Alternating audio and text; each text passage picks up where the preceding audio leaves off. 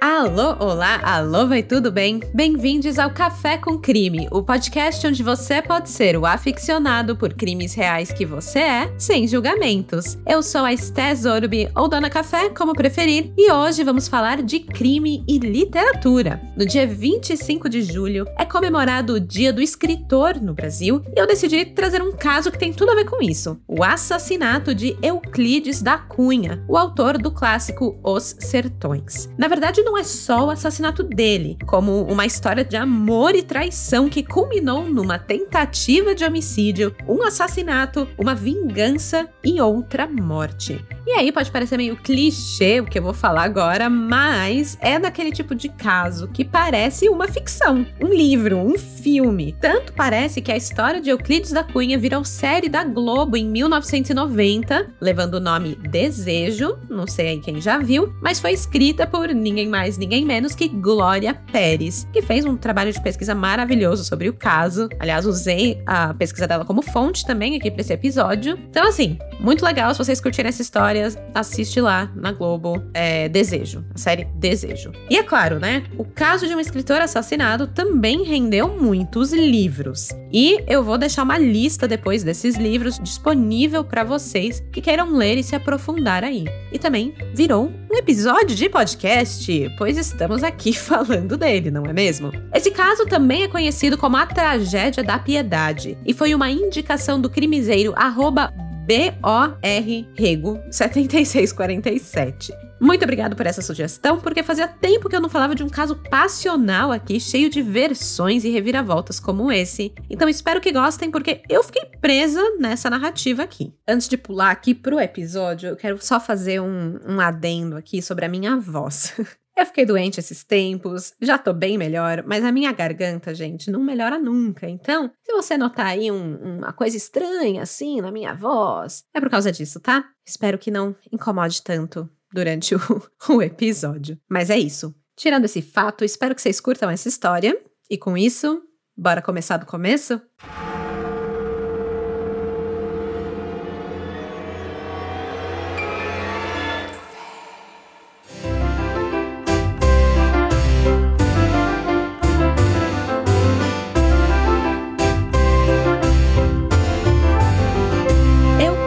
Rodrigues Pimenta da Cunha, o cara quase não precisa de introdução, né? Qualquer pessoa que tenha estudado no Brasil, no colegial, com certeza leu obras de Euclides na aula de literatura. Ele é o autor do Os Sertões, aquele livro que você deve ter lido para passar no vestibular, e se não leu, pelo menos um resumo você leu para passar na prova. O Euclides ele nasceu no dia 20 de janeiro de 1866 na fazenda Saudade, em um lugar chamado Santa Rita do Rio Negro, no meio do município de Cantagalo, que ficava lá na província do Rio de Janeiro. Sim, naquela época a gente ainda tá na província. Os pais do Euclides eram o Manuel Rodrigues Pimenta da Cunha e a Eudóxia Alves Moreira da Cunha. O Manuel era um baiano da gema, ganhava vida como guarda-livros e não, não era segurança de livraria. Ele não tinha nada a ver com livros também. O Manuel não foi a inspiração para o Euclides começar a escrever, né, a se interessar por livros. Na verdade, naquela época, guarda-livros era o nome dado aos contadores. Isso porque a principal função dessas pessoas no passado era a de escriturar e manter em boa ordem os livros das empresas, né, do, do, dos comércios. Lembrando lá de pagar os impostos, aquela coisa legal. Então, o Manuel era contador de fazendas de café da região do Paraíba do Sul. E por conta desse trabalho, ele vivia se deslocando entre as cidades de Nova Friburgo, São Fidélis e Cantagalo. Bem, o Manuel ele se casou com Eudóxia, o que foi a sorte grande para ele, pois por causa disso ele acabou virando dono de uma fazenda em Santa Rita, do Rio Negro. Só que a vida não era fácil naquela época. A situação econômica da família estava meio complicada ali, com escassez de comida, os preços lá em cima por causa da guerra contra o Paraguai, e para piorar, a mulher do Manuel estava com tuberculose. E como sabemos, era uma doença é, dos pulmões ali muito grave na época, mortal na verdade. E apesar dos esforços de Manuel em tratar a saúde da esposa, a Eudóxia morreu quando Euclides tinha apenas três aninhos de idade. O Manuel, ali, um pai viúvo, decidiu enviar os dois filhos para morar com parentes em Teresópolis, São Fidélis e depois eles foram parar no Rio de Janeiro, acreditando que ali, né, é, eles poderiam ter um futuro melhor. Em 1883, quando Euclides tinha 17 anos, ele entrou para o Colégio Aquino, onde ele virou aluno de Benjamin Constant, um professor que teria aí um baita impacto na vida e na formação do Euclides. O professor ele apresentou o positivismo para o rapaz, que era uma filosofia da época que defendia a ideia de que o conhecimento científico seria a única forma de conhecimento verdadeiro. E isso mexeu muito com a cabeça de Euclides e fez com que ele buscasse cada vez mais conhecimento. O ET Bilu estaria orgulhoso dele. Gente, é isso, o ET Bilu era positivista.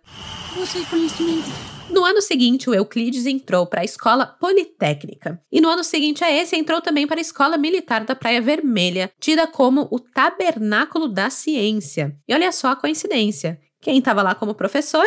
O tal do Benjamin Constant de novo. E apesar de ser uma escola militar, o local era como uma universidade dentro de um quartel que não formava apenas soldados, mas bacharéis fardados. E assim o Euclides começou a sua carreira militar. Só que ela não durou muito. O Euclides, gente, ele era uma pessoa assim de opiniões fortes. Ele era fascinado por matemática, por ciências físicas e naturais, mas ele também sonhava com a remodelação política do país. E ele tinha essa personalidade forte e ele não tinha muito medo de expressar suas convicções. E apesar de ser um jovem ali que estava começando, ele estava cheio de ardor republicano ali, inspirado especialmente pelo professor Benjamin Constant. E aí, com isso tudo, em um certo dia, durante uma revista às tropas, o Euclides foi tomado por um impulso ali irresistível de mostrar o qual era sua crença, né? E aí, movido por esse fervor republicano que o consumia, ele tomou uma atitude radical. Ele atirou a sua espada aos pés do ministro da guerra, Tomás Coelho. E foi uma cena muito impactante, foi um gesto de rebeldia que não passou despercebido, né, pela liderança da escola militar. Eles ficaram muito preocupados com as repercussões desse ato e tentaram minimizar ali a situação, alegando que o Euclides, na verdade, estava sofrendo de fadiga diga por excesso de estudo. Estavam tentando ali justificar o comportamento dele, né? Falando, ah, ele tá muito cansado mentalmente. Mas o Euclides, em vez de aceitar e ficar quietinho, ele falou: não, não vou ser rotulado como ninguém fraco, não. Eu sou republicano e acredito nisso e bateu o pé. E aí, por causa disso, ele foi chamado a julgamento pelo Conselho de Disciplina e assim tomou a decisão de se desligar do exército em 1888. Então ele não durou muito tempo aí nessa, nessa carreira militar. Entretanto, ele voltaria, gente, voltaria para, para essa vida porque ele queria continuar estudando e a melhor forma de estudar era estar no, no, no colégio militar. Ele decidiu voltar para a escola politécnica, é, se formou em engenharia e, apesar de ser ali um militante republicano, ele só ficou sabendo da proclamação da República através dos jornais e de um colega no dia 16 de novembro, né? Então tinha passado ali um pouquinho. Foi nesse momento aí da, da República que o Brasil, né, estava nessa fase política bem é, diferentona, que o Euclides da Cunha, através de um companheiro dele, ele foi convidado para uma reunião na casa do Major Frederico Solon Sampaio Ribeiro. E lá nessa reunião, ele teria a chance de conhecer sua futura esposa, Ana Emília. Ela era filha do Major e ela mudaria a história de Euclides da Cunha para sempre. Com a instauração da República, o Benjamin Constant, o antigo professor de Euclides, ele se tornou ministro da guerra. E graças ao apoio de seus colegas da escola militar e do próprio Major Solon, o seu futuro sogro, o Euclides foi reintegrado ao exército e promovido a segundo tenente, e assim ele terminou seus estudos e parari pororó. Não demorou muito para que acontecesse um evento importante na sua vida pessoal também. Ele se casou com Ana Emília Ribeiro, que tinha apenas 18 anos na época, enquanto Euclides tinha 24. Dois anos depois, o casal tem o primeiro filho, o Solon da Cunha, nascido em 1892. O segundo filho veio em 1894 e se chamou Euclides da Cunha Filho, mais conhecido como Quindinho. Então, resumindo, a vida de Euclides ia tudo muito bem, tudo muito bom. Ele era mega inteligente, uma carreira acadêmica como primeiro tenente e bacharel em matemática, ciências físicas e naturais. Ele estava casado com uma mulher bem conectada e que ele amava. Gente, ele era alucinado pela Ana Emília e faria qualquer coisa por ela, inclusive matar.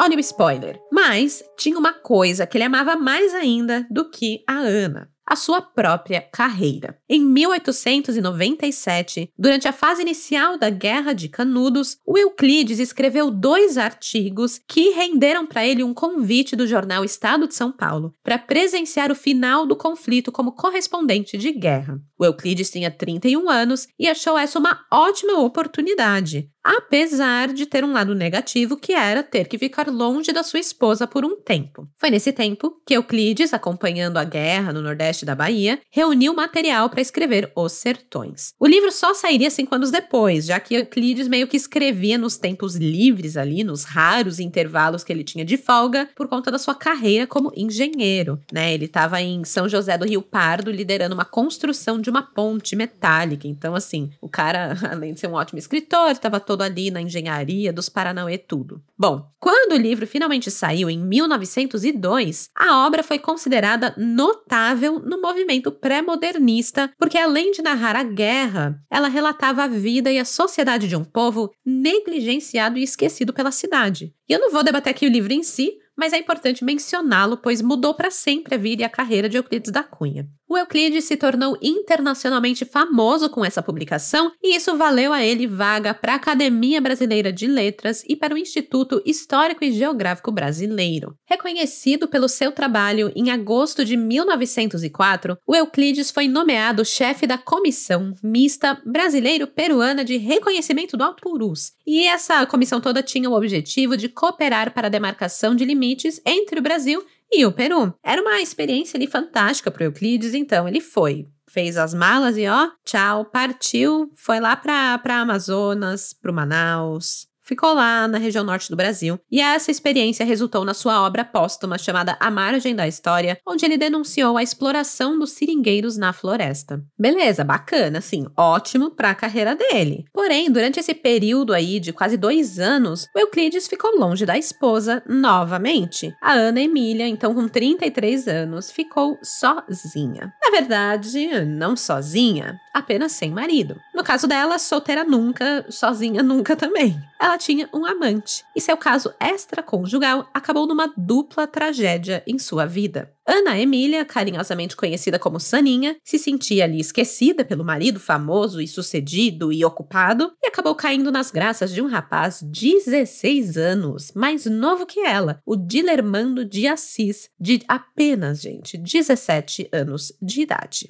Ana o conheceu porque ele morava na escola militar e ela conhecia a mãe dele. E aí ela acabou indicando para o Dilermando um quarto para ele poder morar na pensão Moná, que é onde ela mesma ficava durante as longas ausências aí do Euclides da Cunha. Essa pensão ficava na rua Senador Vergueiro. O Dilermando e a Ana acabaram passando muito tempo juntos, como vizinhos e depois como colegas de quarto, digamos assim. Em 1905, os dois se apaixonaram e viviam como um casal, enquanto Euclides estava longe. Só que, gente, assim, né? Não era muito segredo isso, porque quando Euclides voltou para casa dois anos depois, Ana estava grávida.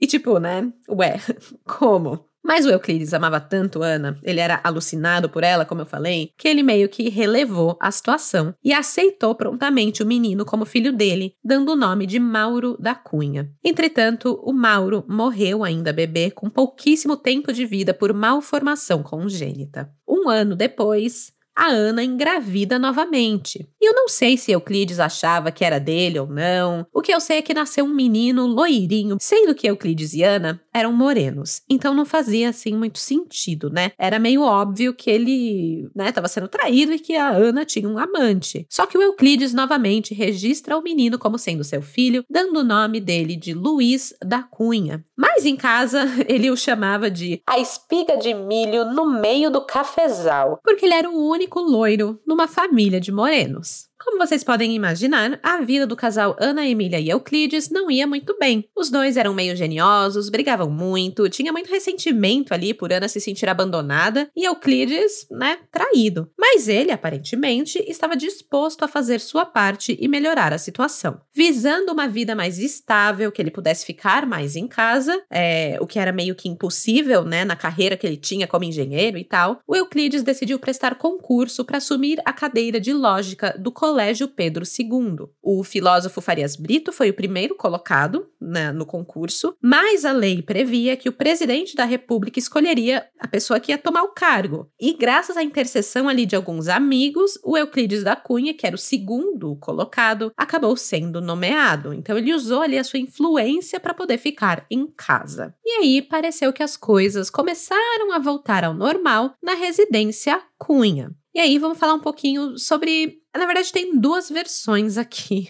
E eu vou explicar as duas, tá? Mas, inicialmente, vamos para a versão 1, onde o Euclides da Cunha era visto não só como um escritor excepcional, mas também foi descrito como um homem que tinha muita energia e ao mesmo tempo timidez, e ao mesmo tempo muito doce, e ao mesmo tempo meio violento. Ele era uma pessoa com dois lados assim. Mas, sobretudo, ele era um cara bom, era um pai bom e diziam que ele tinha um coração muito vibrante e também muito frágil. Ele era uma pessoa meio carente. Ele era uma das pessoas mais famosas da época, mas ele não olhava para os lados, né? Por mais que pudesse ter menininhas vindo atrás dele, ele era muito apaixonado pela Ana, mas ele falhava nessa dualidade dele, ele falhava em demonstrar os sentimentos por ela. Ele era meio tímido, meio frio e isso ia enfraquecendo o casamento dos dois. E apesar de tudo parecer ter voltado ao normal com ele estando mais presente em casa, na verdade não era o que parecia caso de Ana Emília com Dilermando estava apenas suspenso. Acontece que após o retorno de Euclides da Cunha para o Rio de Janeiro, o Dilermando decidiu se transferir para a escola militar da sua cidade natal, Porto Alegre. Isso aconteceu em 1906. Eu não sei se ele quis se afastar da mulher casada, por quem ele era apaixonado, se ele quis distância aí de um escândalo envolvendo alguém famoso, né, e renomado na época como Euclides, né? Afinal, gente, quem era Dilermando na fila do pão comparado com Euclides, né? O fato é que o Dilermando decidiu deixar a amante para trás e foi para o sul. Entretanto, a paixão dos dois era forte demais para simplesmente acabar. Nem a distância foi capaz de afastá-los. Durante esse período, o Dilermando manteve correspondências constantes com Ana Emília, revelando ali a sua vida amorosa, complexa, cheia de desafios ali para o casal, relacionamento à distância. A Ana Emília, para ninguém descobrir, fez um nome falso, caixa de correio falso, era. Esqueci o nome que ela colocou, mas era não sei que lá Oliveira, para ninguém saber que era ela. E eles continuaram ali nesse relacionamento à distância. E assim, quando Dilermando concluiu o curso na escola militar em 1908 e alcançou ali o posto de tenente, ele decidiu retornar ao Rio de Janeiro. E de volta à cidade maravilhosa, ele passou a morar com o seu irmão Dinorá em uma casa localizada na Estrada Real de Santa Cruz, número 214, situada no bairro da Piedade. E por conta do retorno de Dilermando, Piedade se tornou palco de um trágico episódio que mudaria a vida de todos os envolvidos para sempre.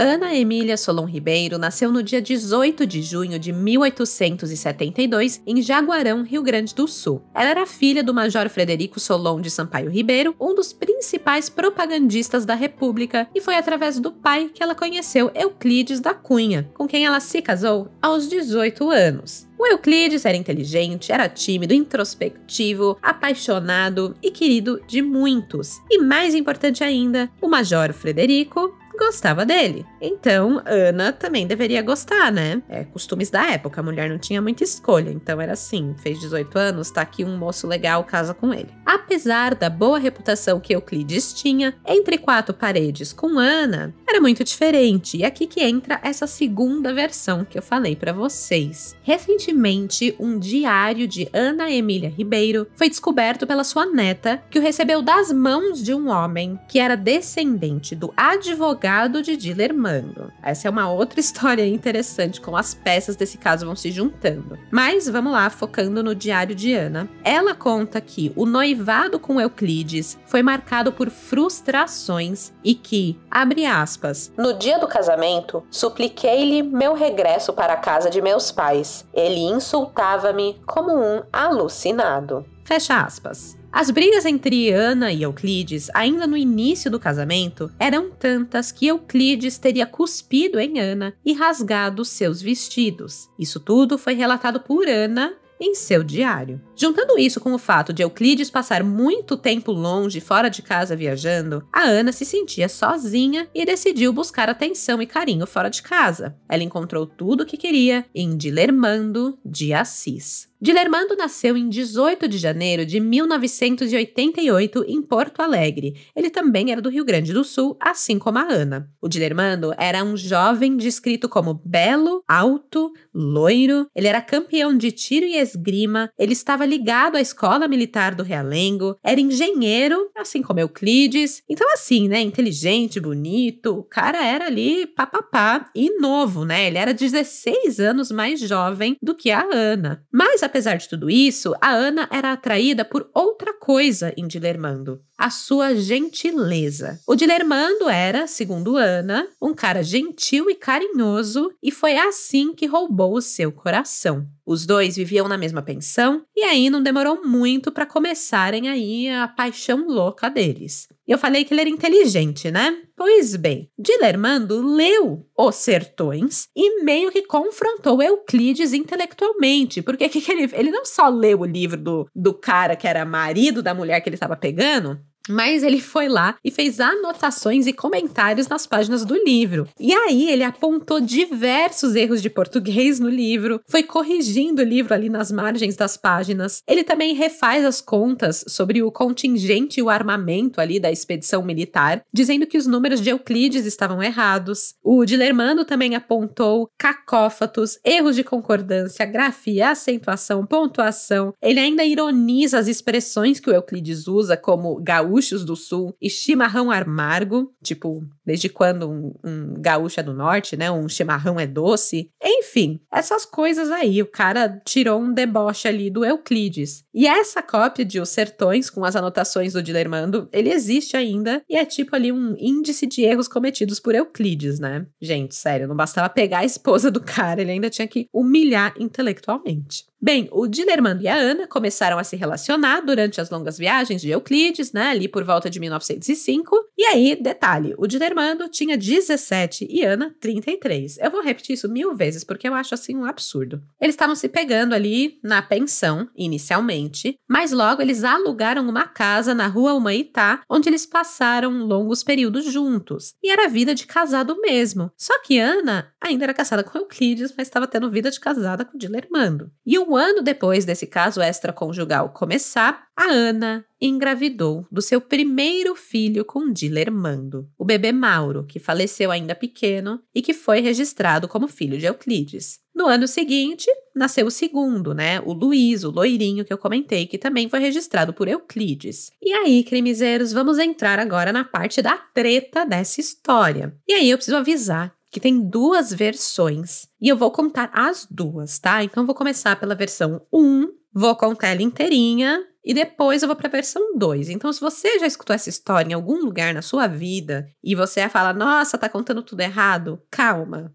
Tem mais de uma versão. Talvez a que você escutou não é a, a versão que eu vou contar primeiro. Enfim, vamos lá. A primeira versão diz que Euclides sempre soube que Ana tinha um caso com Dilermando. E a outra versão diz que ele não sabia que ela tinha um amante e o amante era o Dilermando. Apesar de eu achar meio óbvio ele saber que ela tinha um amante, porque, né, ela estava grávida enquanto ele estava viajando. Então, assim, não tem muito, sei lá, na minha cabeça não dá para discutir que ele sabia de alguma coisa, né? Mas, em tese, ele teria perdoado a Ana pela gravidez que não era dele, né? Que era óbvia que não era dele. Ela teria dito que foi um erro, algo carnal, nada demais, que ela não tinha um relacionamento com o cara, que foi ali, né, no, na, no bem bom. E aí ele perdoou, tá? Sem saber que esse cara era o Dilermando. Então é isso, vamos lá. Temos a versão que diz que Euclides realmente não estava muito se importando, que Ana tinha um caso. E eu vou contar essa versão primeiro. Nessa versão ele aceitava. Ele sabia que a mulher saía e chegava de madrugada, e até mesmo que ela dormia fora de casa. E sabia que Ana estava sempre na companhia de Dilermando. Segundo o diário de Ana, ela chegou a pedir o divórcio, mas o Euclides negou, ameaçando retirar os filhos dela. E eu não sei por que ele fazia isso, não sei se era por posse, né? Numa época onde ninguém se divorciava, né? Seria uma afronta à sua honra, né? É, mancharia a sua imagem. Talvez ele era realmente muito apaixonado e obcecado e possessivo pela Ana, né? Não sei. Mas ele preferia aceitar um casamento onde a esposa estava claramente com outro, apaixonada por outro, do que terminar o relacionamento relacionamento. E com o tempo passando, isso se tornou normal dentro da casa deles.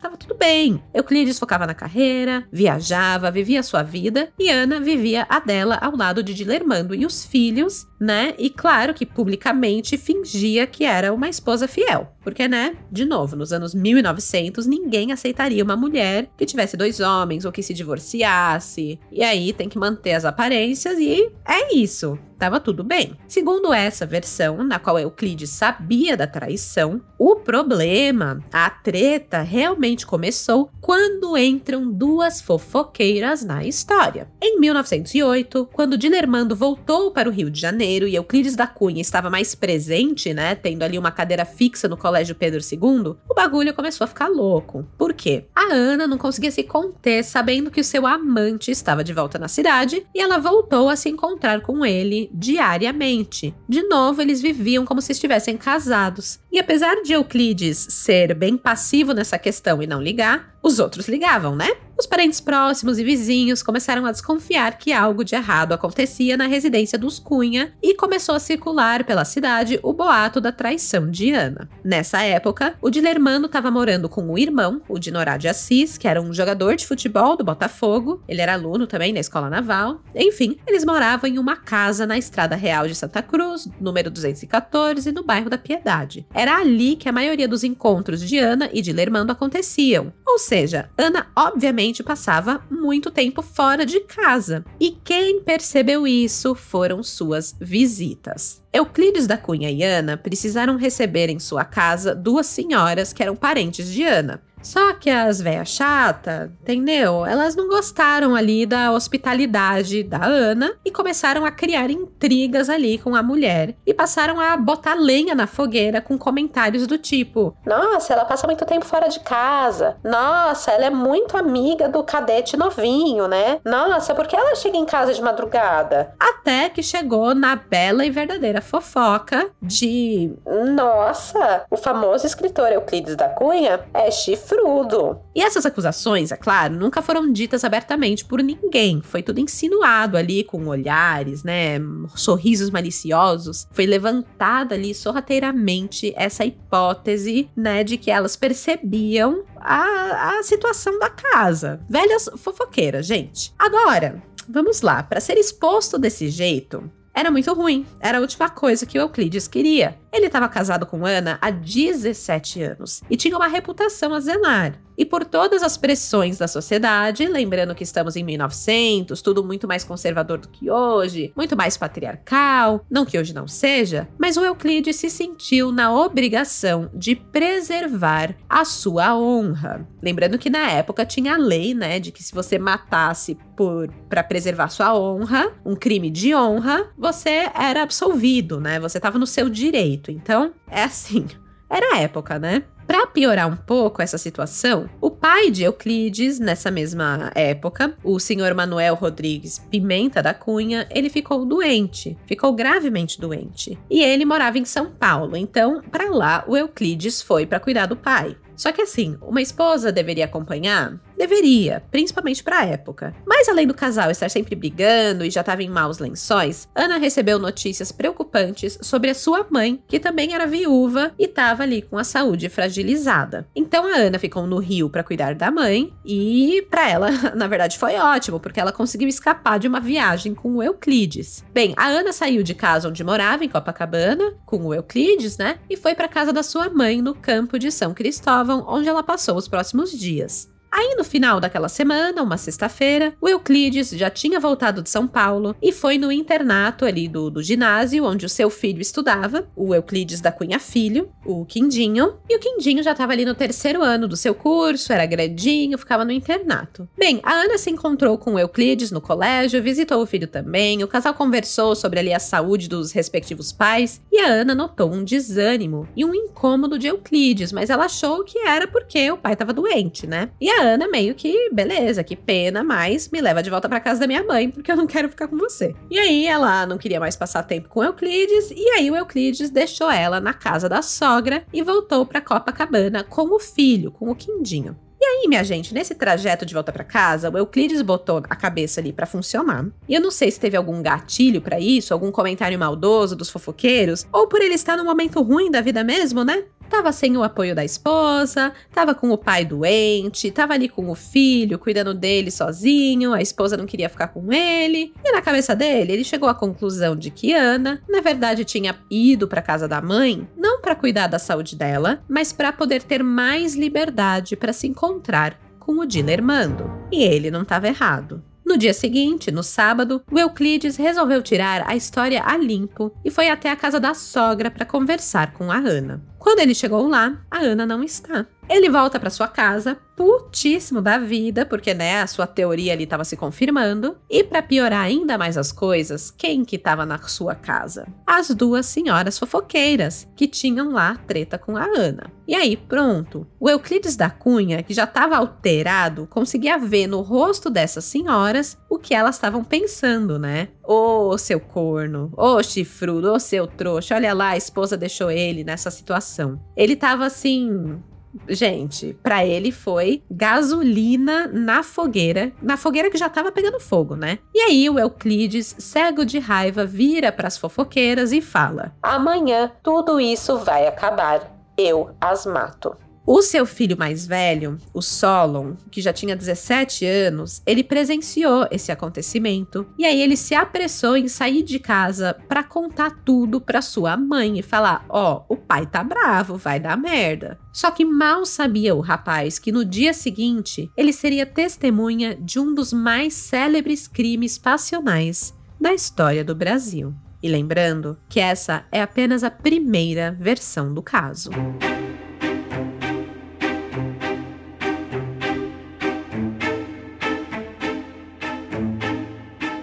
Na tarde do dia 15 de agosto de 1909, o telefone da 20 Delegacia do Distrito do Rio de Janeiro tocou. Do outro lado da linha, alguém dizia algo inacreditável. Na casa número 214 da Estrada Real de Santa Cruz, havia sido assassinado Euclides da Cunha. Sem perder tempo, o delegado Joaquim Pedro de Oliveira Alcântara dirige até a cena do crime, onde constata que, de fato, Euclides estava morto sobre uma cama. Na casa encontravam-se Emília Solon da Cunha, o seu filho Solon da Cunha, uma empregada doméstica chamada Ana de Almeida Lima e Dilermando e Dinorá Cândido de Assis. Todos foram interrogados sobre o que teria acontecido ali, e logo de cara Dilermando afirmou que agiu em legítima defesa. Euclides da Cunha teria chegado por volta do meio-dia na casa dos irmãos de Lermando e de Norá. Bateu duas vezes na porta e foi recebido por ninguém mais, ninguém menos que a própria esposa. O Euclides entrou armado na casa, dizendo-se disposto a matar ou morrer. O Euclides arrebentou a porta e atirou a queima-roupa em Dilermando. Ao tentar socorrer o irmão, o Dinorá levou dois tiros. O Dilermando declarou que pegou o seu revólver e atirou contra a parede para tentar intimidar o Euclides, mas como viu que ele não retrocedeu e ele não conseguiu desarmar o, o seu rival, o Dilermando atirou nele em defesa própria. Dilermando e Dinorá estavam feridos, mas Euclides levou a pior. Morreu ali mesmo. Aqui que entra a importância de entender as duas versões da história. Afinal, Euclides sabia ou não da traição? Ele foi armado com ódio por descobrir a traição naqueles dias e aí quis tirar satisfação, atacou o amante e acabou morrendo? Ou ele já sabia da traição, não se importava e chegou ali naquela residência para cair numa emboscada do amante que o assassinou friamente? Essas eram todas perguntas que o delegado fazia na sua própria cabeça. O que realmente estava acontecendo ali? Ao analisar o depoimento de Dilermando, o delegado Oliveira Alcântara encontrou alguns conflitos. Primeiro, Dilermando não dizia o motivo de Euclides estar ali. Ele negava ter qualquer tipo de relacionamento com Ana, apenas afirmava que eram motivos íntimos. Mas claro que o delegado logo juntou as peças. O que Ana, a esposa da vítima, estava fazendo naquela casa, e pasmem, né? Ela nem estava sozinha, ela estava acompanhada de dois filhos. Claro que os motivos íntimos aos quais o Dilermando se referia eram Ana e ele, a intimidade dos dois como casal. Estabelecendo que Dilermando e Ana eram amantes, o delegado pôde constatar outros fatos. O Dilermando dizia que Ana havia chegado em casa depois do da briga, depois do assassinato porque ela estava cuidando da sua mãe doente. Mas logo ficou constatado que ela já estava ali durante a briga e que usou a história de estar na casa da mãe como desculpa. Para a mãe, ela disse estar com Euclides. E para Euclides, ela disse estar com a mãe, mas na verdade havia passado o fim de semana todinho, de sexta a domingo, com Dilermando e os dois filhos, Luiz e Solon. O delegado logo concluiu que o crime foi passional. Ok, né? Até aqui também sabemos. Mas a grande questão era: o Euclides da Cunha veio defender a sua honra? Então, se sim, teria sido legítima defesa mesmo? Pois Euclides realmente foi ali com intenções de matar ou morrer, isso era meio que sabido. Mas algo não parecia estar certo para o delegado. O Solon, o filho de Ana, havia avisado a mãe que Euclides estava vindo aí, muito bravo e com intenções homicidas. Ele era esperado na casa. Não foi uma surpresa ele chegar lá. Mesmo assim, ninguém foi embora para evitar o confronto, ninguém fez nada para que aquilo não acontecesse. Eles ficaram ali. E aparentemente, a cena do crime mostrava que aquela, tudo que aconteceu teve uma certa premeditação. Não foi uma surpresa, não foi uma legítima defesa, tanto assim não. Teve um pouquinho de premeditação. Então vamos ver de novo. Essa é uma das versões. A primeira versão. Quando Euclides da Cunha bateu a porta, não foi o Dilermando que foi o encontrar. Lembrando, né? Ele já sabia que o Euclides ia chegar. Mas ao invés disso, ele manda a Ana abrir a porta. Na verdade, Ana e Dinorá. Enquanto isso, o amante se tranca no próprio quarto e deixa Ana e Dinorá para enfrentar o Euclides. E tudo isso era parte de um plano, segundo o delegado. O Dinorá vai guiando o Euclides, que estava exaltado, estava muito bravo. Ele vai guiando o Euclides para o fundo da sala, para perto do quarto de Dilermando, onde ele estava se escondendo. E aí, a porta do quarto, isso aqui é uma prova pericial, né, que estava ali no, no, nos autos e tudo mais, é, essa porta contém a primeira evidência, que, segundo o delegado, desmente a história de Dilermando. O Euclides não avançou e arrombou a porta dando tiros em Dilermando. Ele nem sabia onde era o quarto, né? Ele nunca esteve naquela casa. Na verdade, o Dilermando, de dentro do quarto trancado, ele aguarda e escuta ali o Dinorá e o Euclides do lado de fora, como foi planejado entre os irmãos, e então deu o primeiro tiro, que varou a porta e feriu Euclides nas costas. O delegado Oliveira Alcântara, ele afirma isso tendo como prova a direção em que a bala do revólver, um revólver calibre 38, atravessou a porta. Foi de dentro do quarto para fora, deixando vestígios ali na parede da sala, justamente no local em que Dinorá previamente colocou o Euclides. Ou seja, de legítima defesa não teve muita coisa, já que o Dilermando estava dentro do quarto, escondido, e atirou em Euclides primeiro. O Solon, o filho de Ana com Euclides, também depõe dizendo que o primeiro tiro que ele ouviu foi de uma detonação mais forte. E aí o revólver de Dilermando era um Smith Wesson, calibre 38, enquanto o de Euclides era um calibre 22 com uma sonoridade muito menor, né, conforme aí o, o laudo dos peritos. Então fazia sentido se o Solon escutou um barulho muito mais forte primeiro, foi o Dilermando que atirou primeiro. O tiro de Dilermando, contudo, esse primeiro tiro não foi fatal. O Euclides ele ficou ferido mas aí ele percebe, ahá, achei o Dilermando e entra no quarto e dispara contra Dilermando a queima-roupa duas vezes. O Dilermando, mesmo ferido, ele consegue deter o Euclides, prendendo ali o seu braço, e nisso chega o irmão, o Dinorá, que entra para ajudar a prender o Euclides, mas o Dinorá acaba ficando no meio, bem entre o Euclides e o Dilermando, e acaba levando um tiro também. Daí acabam rolando, né, diversos tiros para lá, para cá. O delegado no seu relato, ele aponta quais foram os tiros de Dilermando, de dentro do quarto para fora, para sala, né, o, o, tiro que pegou na parede, que não pegou, aponta ali também quais foram os, os tiros de Euclides, e enfim,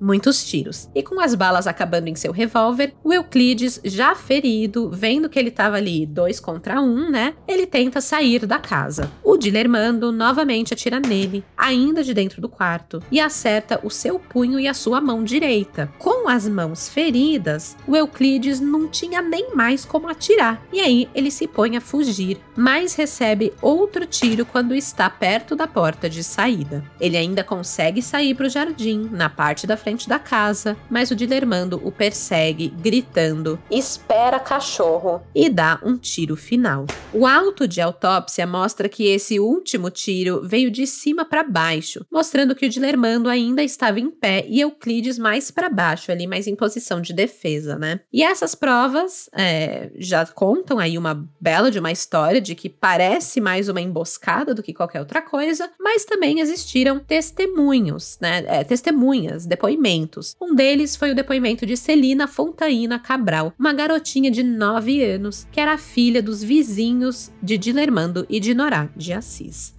Ela disse à polícia que foi até a porta dos fundos da sua casa porque ela ouviu tiros na casa ao lado. Só que ela achou que Dilermando e Dinorá estavam soltando fogos de artifício, que era algo que eles costumavam fazer quando a dona Ana estava lá. Mas, de repente, ela viu que não era fogos. Ela viu um homem saindo de dentro da casa, tentando fugir com uma arma na mão. O Dilermando, que também estava armado, disparou um tiro. O homem se virou e tentou atirar também, mas a sua arma falhou. E, aliás, depois a perícia constatou que realmente tinha ali um, um último é, cartucho da arma de Euclides que não foi disparado. A garota, ela relata que Dilermando disparou novamente e o homem caiu no jardim morto, sendo logo depois levado para dentro da casa pelos dois irmãos. E foi aí que a polícia foi chamada. Quando a polícia chegou, Dilermando Cândido de Assis, de 21 anos de idade, estava ferido com três tiros, um na barriga, um na virilha e um no peito. Ele foi recolhido ao Hospital Central do Exército, acompanhado por um comissário. O seu irmão, Dinorá Cândido de Assis, de 20 anos, ele estava ferido com um tiro só na região dorsal, mas se mostrou muito grave. O jogador de futebol acabou ficando paraplégico devido a essa lesão. O cadáver de Euclides foi transportado para o necrotério público para ser examinado e depois foi levado para a Academia Brasileira de Letras, de onde saiu o seu caixão para ser enterrado no cemitério de São João Batista. Apesar de tudo parecer resolvido pela polícia, um caso de grande repercussão como esse não ia desaparecer sem causar burburinhos. A morte de Euclides da Cunha causou grande comoção na imprensa e acabou tendo um desfecho inesperado. Dilermando foi absolvido.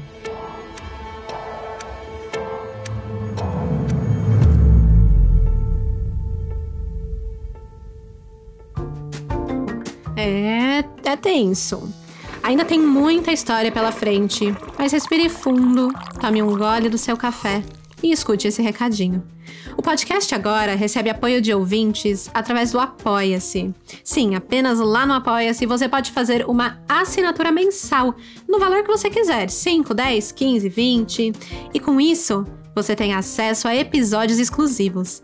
Então, para você que um episódio a cada 15 dias não basta, essa é uma boa opção você ganha um episódio a mais por mês. Além disso, tem outros benefícios que você pode descobrir acessando o Apoia-se. O site é o seguinte: apoia.se barra café com crime. Eu vou deixar o link na descrição desse episódio. É apoia.se barra café com crime. Saiba que o seu apoio fez esse podcast ser possível. Muito obrigada. E pronto, recadinho dado. Deu tempo de tomar o seu gole de café? Então agora eu posso voltar para o crime.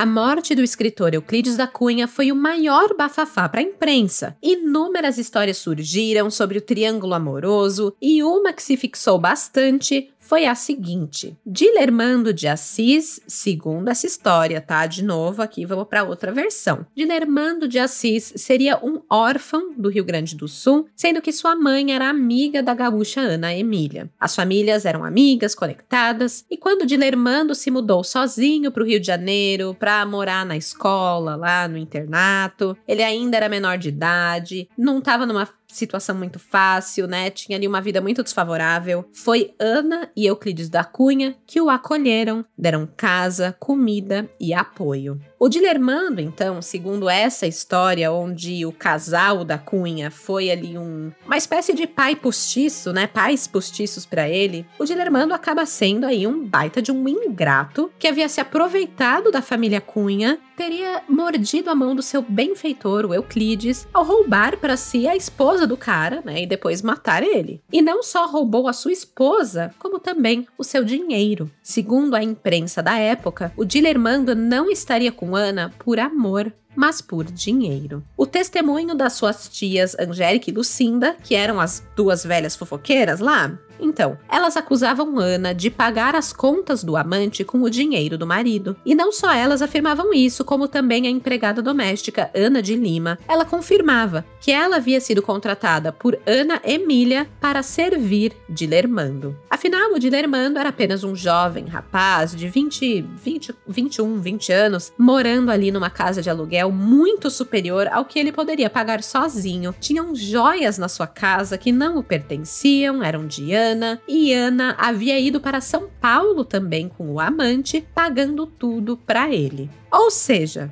Dilermando era um ingrato, um aproveitador, um assassino, uma pessoa horrível. Foi essa a imagem que a imprensa, né, pintou ali na época de início. O delegado Alcântara Machado, no seu relatório, ele conclui que Euclides havia sido atraído à casa em Piedade para uma emboscada armada por Dilermando para ficar não só com a sua esposa, mas consequentemente com os seus bens, né? Porque aí Ana herdaria tudo e aí, consequentemente, Dilermando ia poder se aproveitar disso tudo. E essa história toda foi o pivô para que a população ficasse contra Dilermando e Ana, e a favor de Euclides. Porque num primeiro momento todo mundo achou, né? Tipo, nossa, eita, o Euclides da Cunha entrou na casa, um louco desvairado, atirando para tudo que é lado. O cara pirou, né? Pirou. Mas aí aqui mudaram de, de opinião. Porém, a defesa de Dilermando fez um excelente trabalho de reverter essa história e apresentar outra versão. Evaristo de Moraes, o advogado de Dilermando, ele tratou de esclarecer algumas questões. E aí, só um pequeno parênteses aqui que eu achei muito interessante, que o Evaristo de Moraes, ele era fãzaço de Euclides da Cunha. Ele admirava Euclides, mas depois que ele conversou com o Dilermando e, e entendeu a história, ele falou, não, eu vou defender o Dilermando. Então, eu acho que, assim, um bom advogado, né? Porque mesmo admirando a pessoa que foi assassinada, ele falou: Não, tudo bem, entendi a história, tenho fatos, tenho provas, tá aqui a minha defesa. Então é uma, é uma boa defesa, vamos lá. Ele afirmou que o seu cliente Dilermando não foi criado por Euclides e Ana, até porque Dilermando só conheceu Euclides da Cunha quando ele voltou do Acre, lá em 1906, 1905, que foi a época em que o Dilermando e a, a Ana já estavam tendo um caso e morando juntos na rua Humanitá. Não tinha como Euclides ter sido seu mentor anteriormente, e ele tinha todas essas provas e essas documentações de que ele não era órfão, não tinha ficado na casa do, do Euclides e etc e tal. Depois também foi descoberto que o depoimento de Celina, a vizinha de 9 anos de Dilermando, né, que viu ali as coisas acontecerem no quintal, era duvidoso né? E a acusação assim perdia uma testemunha. Enquanto isso, a defesa de Dilermando angariou ali quatro depoimentos favoráveis a ele, que corroboravam com a tese de legítima defesa. A imprensa passou a divulgar que Dilermando havia sim agido de forma defensiva contra a fúria de Euclides após a descoberta de que ele estava sendo traído. E aí vem a versão de que ele realmente não sabia de nada sobre as traições versões da esposa. É uma é a teoria mais aceita, na verdade, tá? Que ele não sabia. Ele tinha noção de que ela já tinha traído ele, já tinha tido algum amante, né? Enfim, por conta da gravidez quando ele estava viajando e tal, mas que ele não tinha ideia de que era um, um caso extraconjugal longo, né? Que Ana estava ali num relacionamento com Didermando desde 1900, no início dos anos 1900, e, e que era algo constante, né? Ele, ele não sabia. Então vamos lá. Segundo essa versão de que ele não sabia de nada, o que teria ocorrido naquele dia 15 de agosto de 1909? foi o seguinte: no sábado daquele fim de semana, Euclides foi buscar o Quindinho, o, o, filho, no internato onde ele estudava, e em seguida ele passou na casa da sua sogra, na expectativa de encontrar ali Ana, pois Ana estava cuidando da sogra que estava doente. Mas a Ana não estava lá como ela tinha dito que estaria, e Euclides já tinha certas desconfianças sobre a fidelidade da esposa por conta dos boatos que estavam rolando na cidade. E então ele questionou a sogra: Onde está minha mulher? Cadê sua filha, né? E a sogra disse que Ana falou que estaria na casa de Euclides. E aí o Euclides teve a certeza de que estava sendo enganado. Depois de muito insistir com a sogra, eu imagino até que de forma explosiva, né, porque ele era uma pessoa geniosa, a sogra revelou o endereço de Dilermando de Assis. O Euclides sabia que Dilermando existia, sabia que ele era amigo de Ana. Aliás, quando Ana foi buscar ele no porto, né, quando ele voltou do Acre e tudo mais, ela foi acompanhada de Dilermando e apresentou: "Ah, esse daqui é o filho da fulana, né, da minha amiga lá do, do Rio Grande do Sul". E assim, né, o Dilermando era muito novinho, gente. O Dilermando dava para ser filho do Euclides com a Ana. Então, realmente, o Euclides falou: ah, beleza, né? É um novinho aí, nada demais. Então, quando ele escuta que Ana poderia estar com Dilermando, ele ficou muito puto putíssimo. Falou: Caraca, tava embaixo do meu nariz esse tempo todo, tô sendo feito de trouxa, né? O Euclides teria ido até a casa de um primo para conseguir um revólver. E com a arma em mãos, ele passou a noite fumando cigarros e remoendo aquela história, né? A sua esposa, há 17 anos, né? Casamento longo, passaram por boas coisas, más coisas também, altos e baixos, enfim, estava o traindo. Não só isso, mas os filhos que ele acreditava serem seus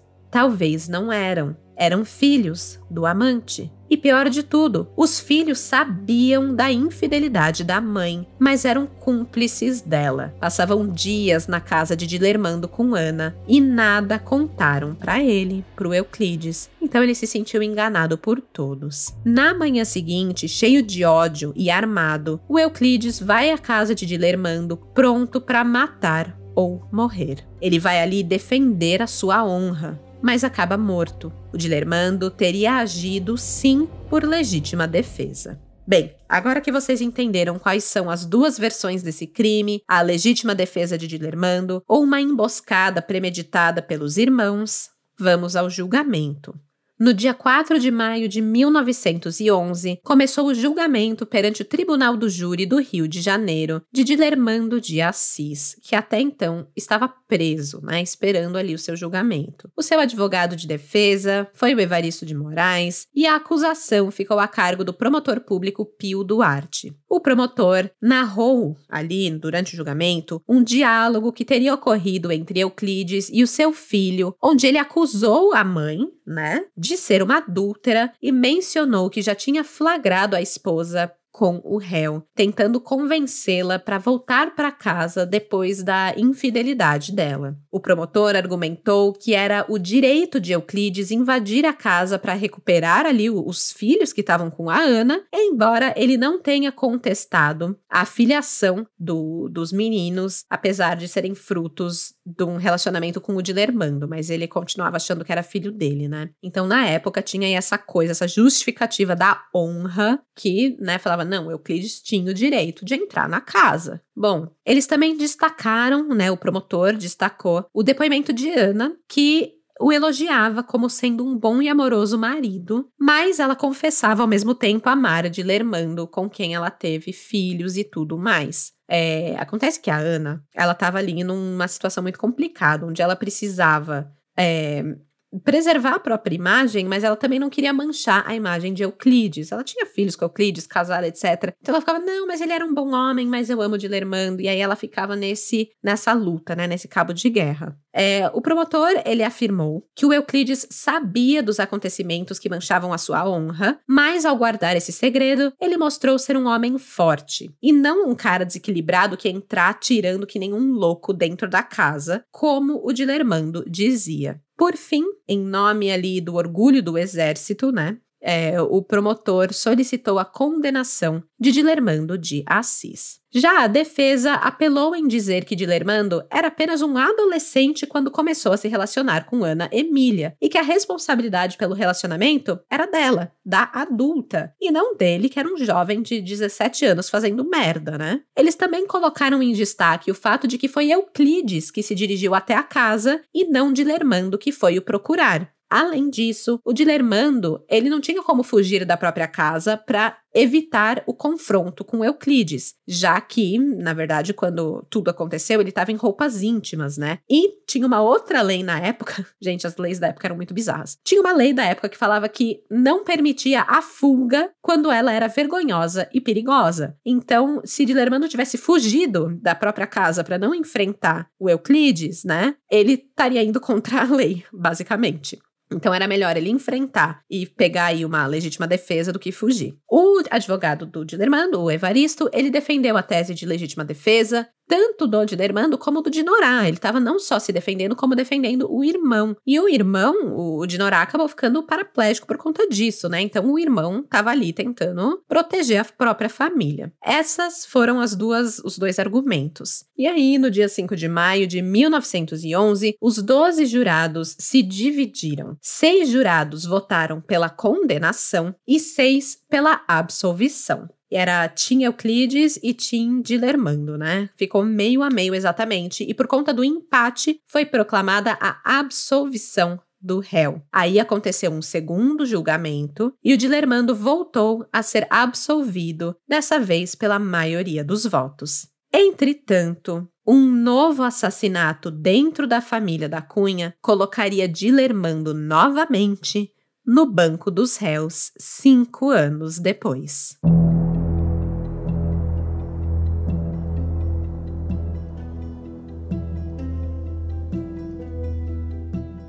Após a morte de Euclides da Cunha, Ana se casou com o seu verdadeiro amor, Dilermando, em 1911. Ela, 40 anos, e ele, 23. No entanto, a história deles estava longe de ter um final feliz. Euclides da Cunha Filho, o Quindinho, tinha apenas 14 anos quando seu pai foi assassinado. Desde então, ele jurou vingança contra o assassino de seu pai. A absolvição de Dilermando só aumentou esse sentimento de raiva que ele tinha. Além disso, o fato de Dilermando ser tutor de, de Afonso, o seu irmão mais novo, tornava a situação ainda mais tensa, porque ele não aceitava que o irmão vivesse ali sob o mesmo teto que o assassino de seu pai. Em 4 de julho de 1916, Euclides da Cunha Filho entrou no cartório da primeira vara de órfãos, onde o Dilermando estava ali é, examinando a papelada ali da tutoria do Afonso, da adoção, o nome que seria né, no certificado dele, se ele era filho realmente de Dilermando ou se era filho de Euclides, enfim, era um, um rolo todo, né? E ele estava ali no cartório para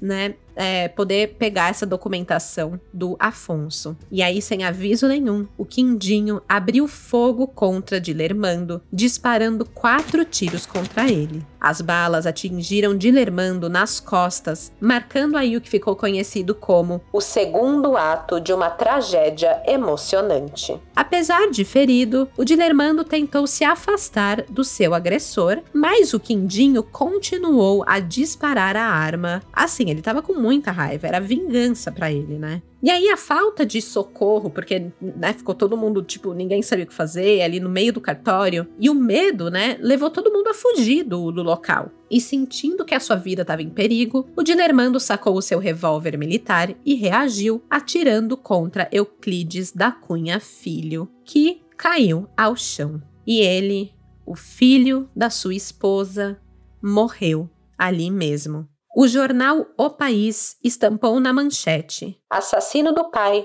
matou também o filho. A sociedade carioca ficou mais uma vez horrorizada pelas ações de Dilermando, que agora era visto como um criminoso que deveria ser preso, né? Matou duas vezes. E aí, minha gente, imagina a Ana Emília, né? O tanto de tragédia que que as atitudes dela, querendo ou não, causaram. A, a decisão dela de trair o marido, de procurar outra pessoa, tirou a vida não só do Euclides, como agora do seu filho. Em seu diário, a Ana Emília escreve uma confissão de culpa. Abre aspas.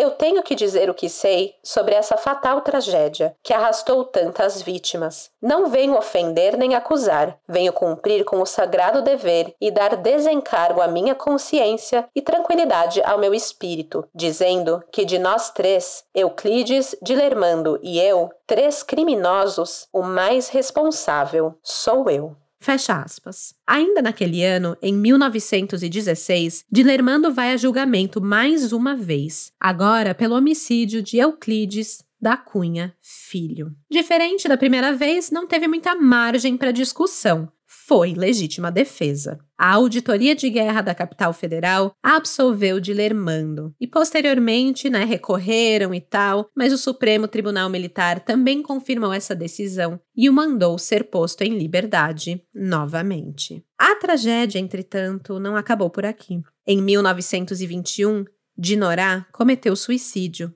o tiro que ele levou de Euclides da Cunha em 1909 se alojou na sua coluna de forma que ele ficou paralítico. Ele teve que abandonar a sua promissora carreira como jogador de futebol. Ele entrou em depressão profunda, se tornou alcoolista, passou a viver em situação de rua e foi internado por um período em um hospício. Quando ele recebeu alta, acabou se lançando nas águas do rio Guaíba e assim findou com a própria vida. O casamento de Dilermando e Ana Emília também teve seu fim. Em 1924, Dilermando passa a ter uma amante. Oh, que surpresa! O caso extraconjugal durou dois anos, até que Ana Emília, em 1926, descobre né, sobre isso e o casal se separa. A essa altura, a Ana tinha 11 filhos, sendo três de Euclides e oito de Dilermando. A Ana tinha 54 anos quando se divorciou de Dilermando, com 38 anos na época. O Dilermando se casa com sua amante, que vira a sua segunda esposa, a Maria Antonieta de Araújo Jorge. Com ela, ele tem uma filha, a escritora Dirce de Assis Cavalcante. A Dirce até hoje tenta mudar a percepção do público a respeito do pai, alegando que ele foi mais uma vítima do que um assassino. Ela diz,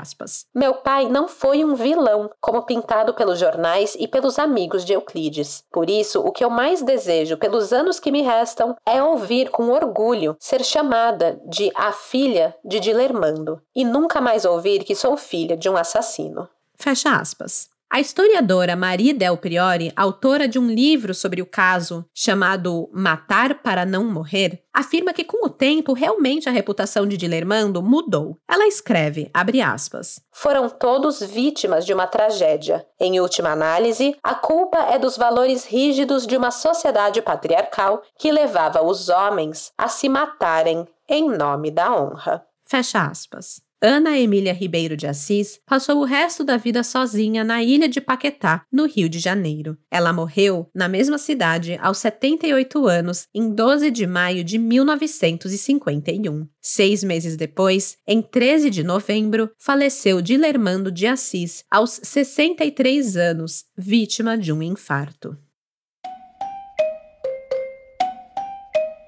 Que caso, né? É um crime passional que desencadeou aí outras tragédias na vida dos filhos, dos irmãos, do todo mundo ali realmente envolvido nesse caso é, acabou sendo afetado, né? As nossas escolhas na vida nunca são apenas nossas, afetam todos ao nosso redor. Então lembrem-se disso antes de pular a cerca, né? Pois, gente, não queiram isso para a vida de vocês e para a vida das pessoas, né? É, de viúvo já basta o do Twitter. Como esse caso tratou de um escritor brasileiro famoso, claro que tem muito, mas muito material sobre ele disponível por aí: romances históricos, reportagens, biografias, uma ópera e até, como eu falei, a minissérie da Globo, que põe aí de uma forma bem dramática esse affair explosivo entre o Dilermando, o Euclides e a Ana Emília. Repetindo aqui que a série se chama Desígnio Desejo, escrita por Glória Pérez, foi da década de 90 é, e foi baseado, né, em fatos e narra essa história aí de amor e assassinato. É, como eu não quero ficar aqui listando todos os livros, tem mais de 10 livros, gente. Eu vou fazer uma listona ali com os títulos dos livros para vocês. Eu vou postar essa lista lá no Instagram. Então, se você ainda não segue, vai seguir o arroba Café com Crime. Eu também vou postar lá as fotos do caso para vocês verem quem era o Dilermando, quem era a Ana e o Euclides e o Quindinho e todo mundo envolvido. Vai ter a fotinho deles lá. É, isso vai ao ar na quinta-feira, então amanhã, amanhã já vai estar disponível no Instagram esse conteúdo para vocês. Segue lá o arroba Café com Crime. Bem, eu termino aqui esse episódio. Eu vejo vocês daqui a 15 dias,